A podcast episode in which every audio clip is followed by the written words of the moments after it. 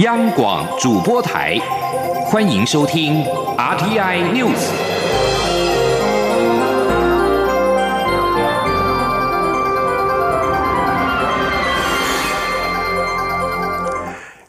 各位好，欢迎收听这节央广主播台提供给您的 RTI News，我是陈子华。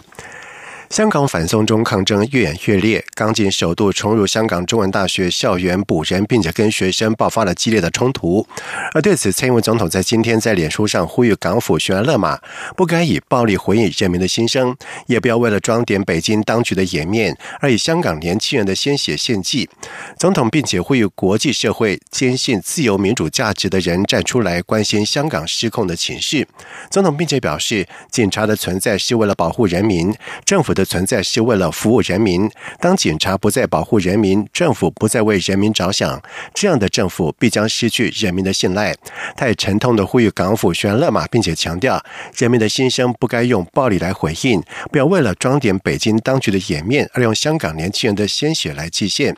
另外，针对在港各校台生情况跟人身的安全，陆委会也在今天表示，已经掌握了相关的情况，并且强烈要求港府以及各校校方。确保台湾学生的安全，陆委会强调会采一切作为保障在港台湾同学的人身安全。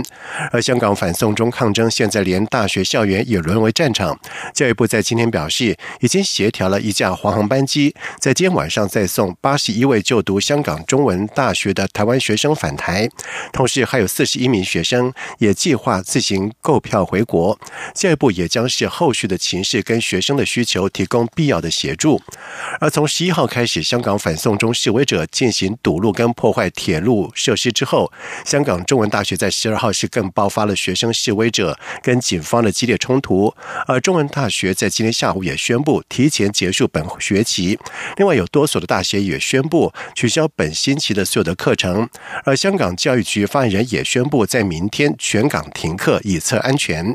另外，香港电台在今天报道说，在前两天发生严重冲突的。中大二号桥仍有超过一百位的学生留守，他们表示不想校园被警察攻陷，守护校园的象征意义大，警察滥权不能够。无止境。而对于香港警方闯入校园发生冲突，美国多位的重量级议员也在今天是齐声谴责。参议院外交委员会民主党首席议员梅兰德兹呼吁美国参议院应立即通过他共同提案的参院版《香港人权与民主法案》。而共和党籍参议员史考特则表示，港警暴力升级令人无法接受，美国必须起身抵抗中共试图将香港变成警察国家的侵略。国民党中常会在今天通过第十届不分区立委的提名名单，共有三十四人。而根据中常会通过的名单，排名第一为前警大教授叶玉兰，而之后为国民党立委曾明宗、前立委李桂敏、反年改团体副指挥官吴思怀等。而国民党主席吴敦义则是排名第十。国民党表示，不分区立委的名单将交由十六号的中央委员会会议行使不同意权。记者王维婷的报道。国民党中常会十三号通过第十届不分区立委提名名单，共三十四人，其中国民党主席吴敦义排名第十名。国民党不分区名单排名第一为前警大教授叶玉兰，其余依序为国民党立委曾明宗、前立委李桂敏、反年改团体八百壮士副指挥官吴思怀、前行政院发言人郑丽文、全国农田水利会长林文瑞、台北护理健康大学人类发展学院院。长李玉婵、前立委邱毅、前立委廖婉汝和吴敦义。第十一名至第二十名为国民党台南市党部主委谢龙介、救国团主任葛永光的妻子车怡静、前世界台商会联合会总会长温玉霞、前立委翁崇军、中常委张玉美、前总统府发言人陈以信、古大应用材料公司执行董事吴怡丁、中常委李德维、桃园新著名交流协会理事长牛春如以及中常委曾文培。国民党先前预估，不分区安全名单约最多可有十五席。根据前一晚曝光的名单，吴敦义排名第八，引发党内反弹。今天中午中常会前又流出一份调整后的名单，将吴敦义的排名往后挪至第十，并改提邱毅为第八名。媒体询问国民党发言人欧阳龙名单调整的经过，欧阳龙表示，媒体曝光的名单有误，名单本来就没有变化。欧阳龙说：“没有变呢，因为呃，昨天的名单是有误的。”啊，在这边特此跟大家做一个更正，昨天的名单本来就是有误的。本来名单就有邱毅吗？是，本来就有，本来就有的，不是说今天特别把它把它加进去的，不是的。国民党不分区名单招致党内抨击，中常委沈智慧、徐宏庭、江硕平等也在会中开炮。与会的中常委表示，党中央并未说明提名理由、排名考量。出席的中常委们有许多杂音，会议一度休息。休息时，许多中常委上前与吴敦义讨论。徐宏庭中途离席，不愿替名单背书。吴敦义随后则表示：“那就这样子。”会议便草草结束。国民党不分区名单将送十六号的中央委员会议，由两百一十位中央委员针对这三十四人行使不同意权。三十四位被提名人有一分钟的时间说明政见，若不同意票超过一百零五票，就会失去资格，再依序递补。中央广播电台记者王威婷采访报道。而至于在民进党方面，民进党不分区名单是难产。民进党在今天召开中执会，原定要通过二零二零不分区立委的提名名单，但是因为提名委员会对于三十四席的不分区名单一直没有共识，甚至传出行政院长苏贞昌对于行政院前院长尤喜坤问鼎立委。立院龙头的排序大反弹，导致不分区名单卡住。而虽然党中央否认相关的说法，但是中执会在今天进行不到一个小时就宣告休息，延到明天再继续的讨论。民进党不分区名单陷入了焦灼。记者刘玉秋的报道。民进党不分区立委布局一波三折。民进党十三号召开中指会，原定要通过二零二零不分区立委提名名单。不过，不分区提名委员会近来密集开会讨论后，仍无法达成共识。原定下午一点三十分要举行的中指会，也延会到三点才开始。但下午四点不到，民进党发言人胡军彦则宣布，因不分区立委提名作业尚未完成，中指会休息至十四号中午十一点半再继续召开。开讨论不分区名单，在会议上，主席有提出，就是呃，整个不分区提名的一个作业，因为还有相关的一些作业还没有完成，所以提请这个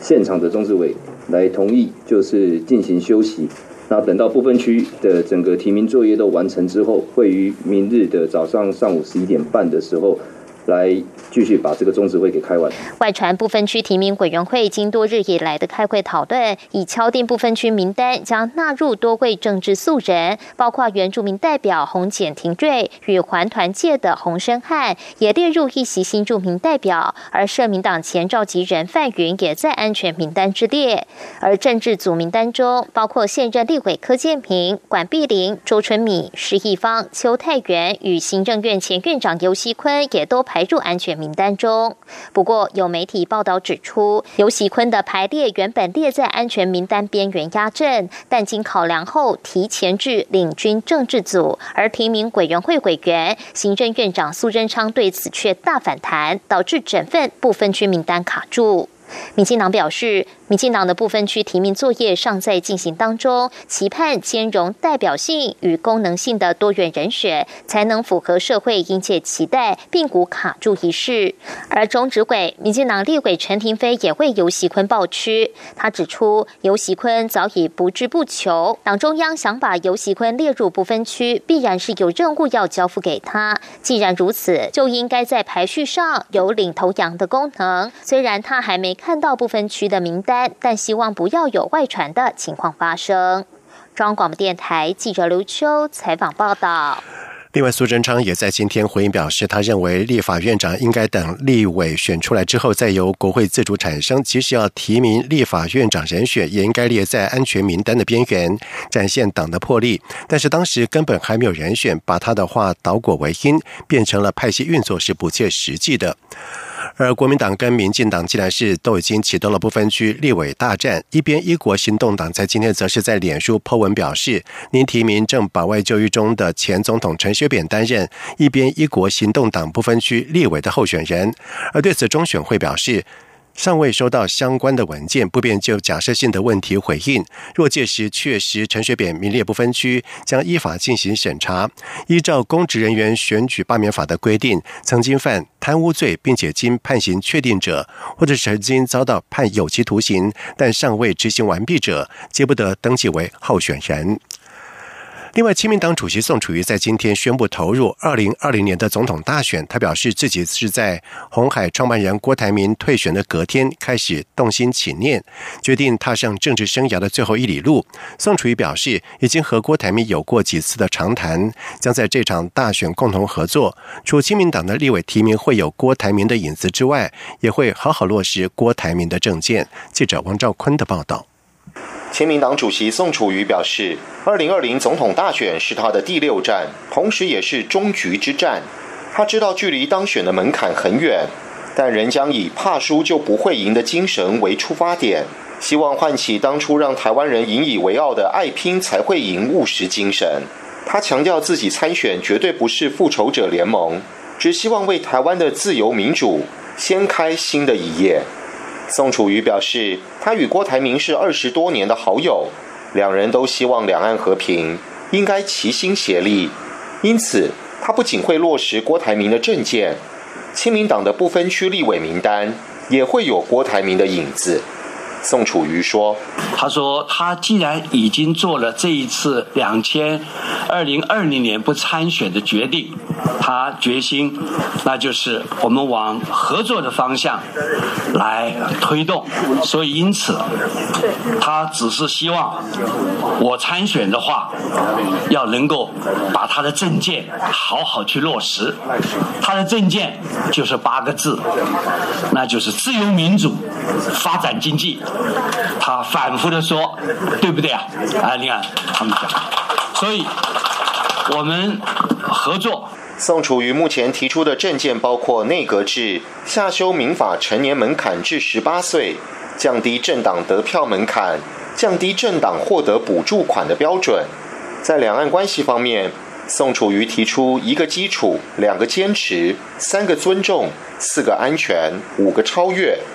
他强调，台湾的未来不能剥夺台湾两千三百万人民以民主方式决定的权利，坚持以和平、非武力、对等协商方式解决两岸争议，也坚持维护台湾自由、民主、法治、多元的共同价值与生活方式，绝不妥协，绝不退让。宋楚瑜另宣布副手是前联广传播集团董事长余香，他表示自己是被宋楚瑜的政见所说服。因为这些证件如果能落实推动，就可立刻改善两岸关系，终结蓝绿的对立，让全民团结一心，为国家前途共同奋斗。余香还指出，我们是台湾人，也是中国人，只要把话讲清楚，把观念弄明白，两岸就能和平相处，蓝绿就能合作。只要两岸和平相处，蓝绿不再恶斗，台湾经济就能繁荣发展。人民就能安居乐业。中央广播电台记者王兆坤台北采访报道。而针对宋楚瑜宣布角逐总统大选，国民党总统参选韩国瑜在今天表示，台湾是民主自由的社会，参选是大家的权利。他祝福宋楚瑜，自己也会全力以赴。而国民党团总召曾明宗则是认为，宋楚瑜的参选对蓝绿都是会有一定的冲击，但是因为亲民党某个程度是泛蓝系统，对蓝军的冲击势必会。比蓝绿营来的大，而民进党党团干事长管碧玲则是表示，对宋楚瑜参选表示尊重。民进党就是努力做好自己的选择，让人民接受。在外电消息方面，尽管出席的国会议员并没有达到法定的人数，但是玻利维亚参议院副议长艾尼兹仍在十二号自行宣布成为临时总统。玻利维亚国会议员十二号被召开集会，以正式完成。莫拉莱斯辞去总统的程序，并且确认五十二岁的艾尼斯依法成为临时总统，希望借此结束玻利维亚的权力真空的状态。而宪法法院也发表声明指出，支持参议院副议长出任波国临时总统，来填补前总统辞职之后留下的权力真空。以上新闻由陈子华编辑播报，这里是中央广播电台台湾之音。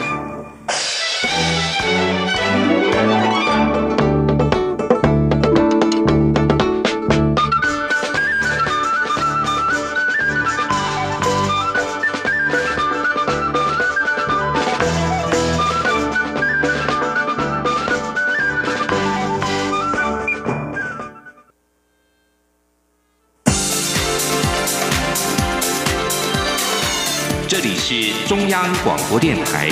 台湾之音，欢迎继续收听新闻。现在时间是晚上的七点十五分，欢迎继续收听新闻。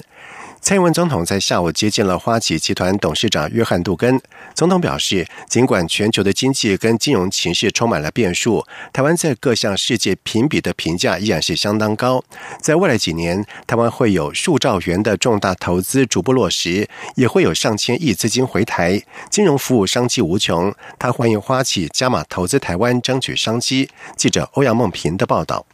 蔡英文总统在接见时，首先推崇花旗集团在台湾深耕超过半世纪，并在联合劝募、环保及社会企业责任等领域有许多贡献。不但是台湾名声最响亮的外商银行，也是外商在台湾落地生根的最佳典范。总统指出，今年以来，台湾整体经济状况相当稳健，出口活络，民间消费增温，国内经济稳定成长。前三季的经济成长率都是亚洲四小龙第一。在世界经济论坛公布的二零一九年全球竞争力报告金融体系中，台湾的预放比率更是全球最低，保费总额占 GDP 比重也是全世界第一。此外，台湾上市公司市值占 GDP 比重，中小企业取得融资容易度都名列全球第五。总统表示，尽管全球经济及金融情势充满变数，台湾在各项世界评比中评价依然相当高，这显示政府推动金融。自由化及国际化、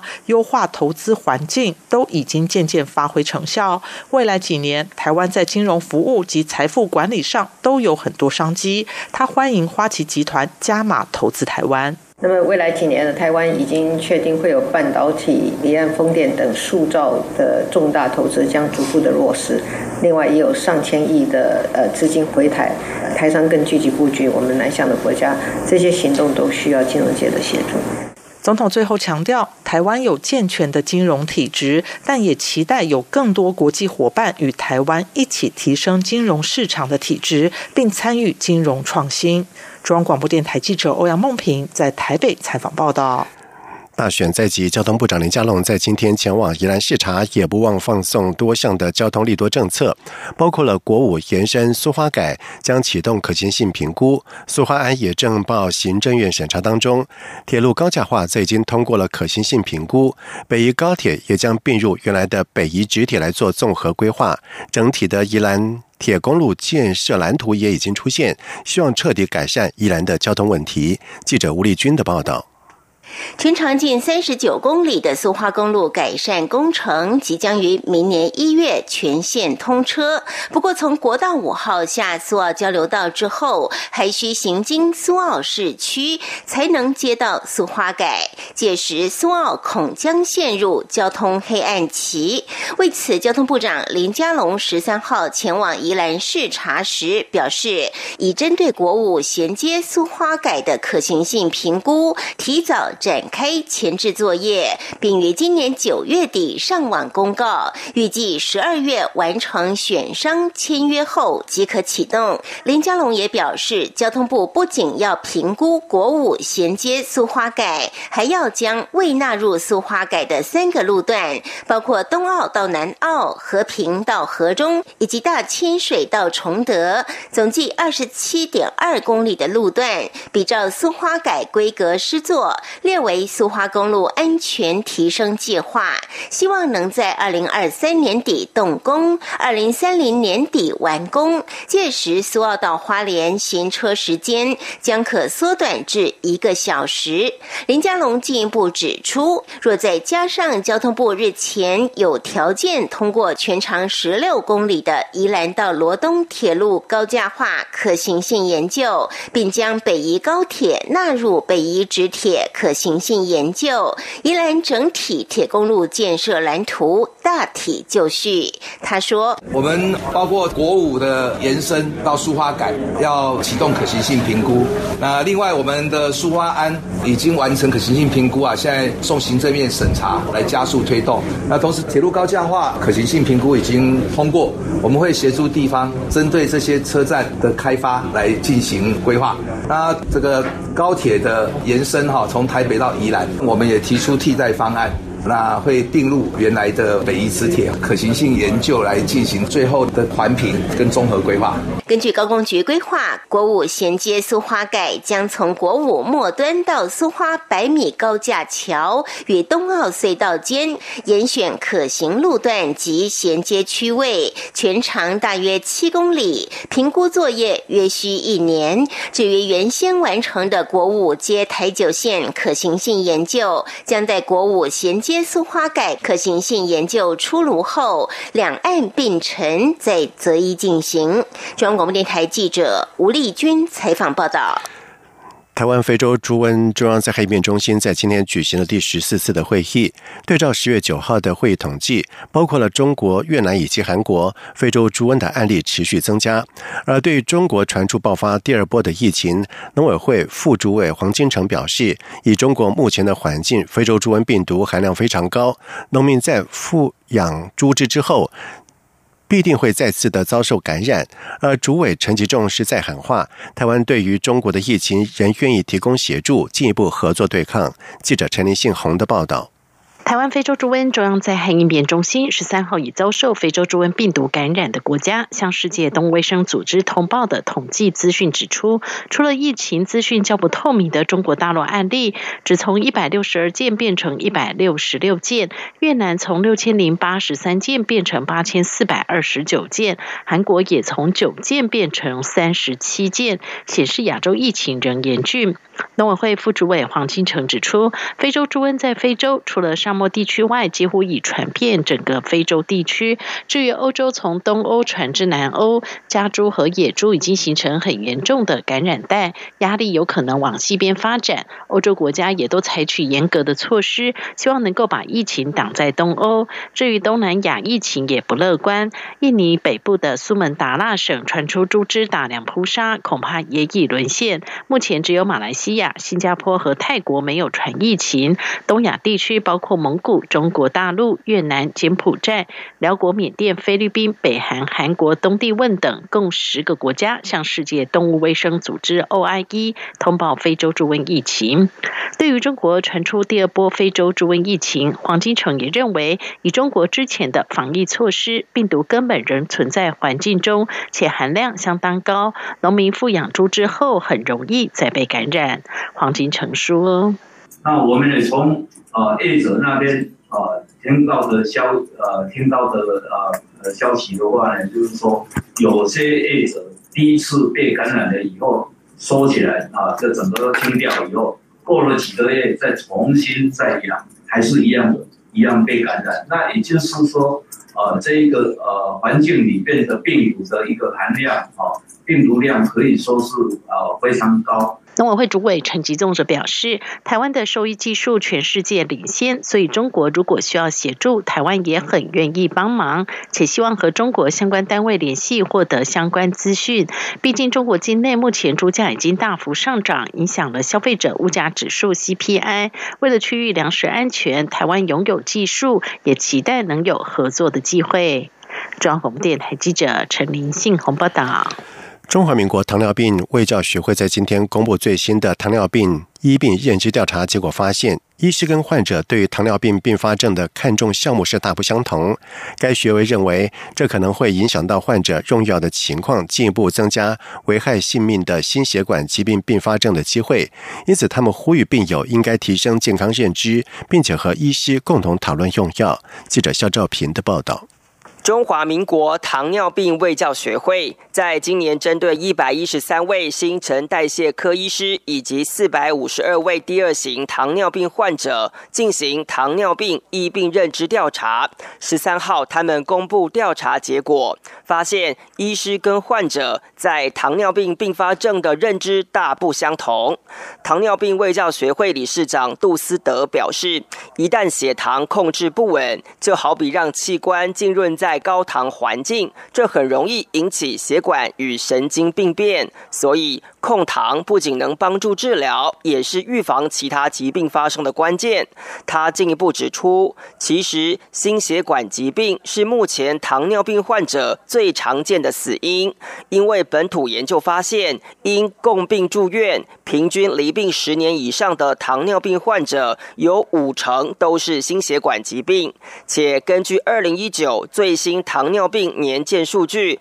糖友并发心血管疾病的死亡率十年来都是持续上升。但调查发现，虽然有百分之六十四点八的患者知道控糖很重要，却还是有百分之五十七的患者坦诚未达控糖标准。且患者跟医师对并发症的看重项目也有明显不同。杜斯德认为，这对共病预防会造成影响。他说：“病人都觉得控糖很重要，可是事实上达标只有四成五而已。那第二个是，呃，医师关心糖尿病的面向，可能是不要低血糖，那心血管疾病的预防、肾脏疾病的预防。可是我们发现，病人很重视生活品质，所以他们比较关心的是自我摸病变。”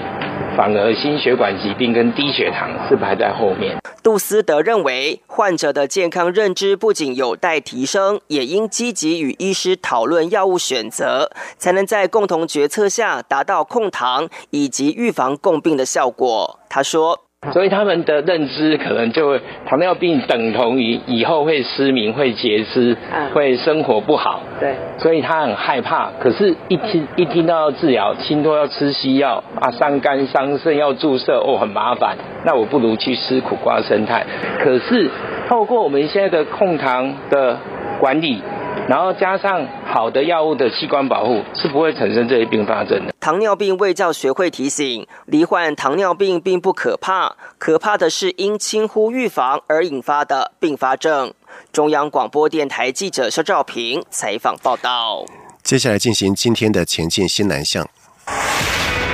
前进新南向。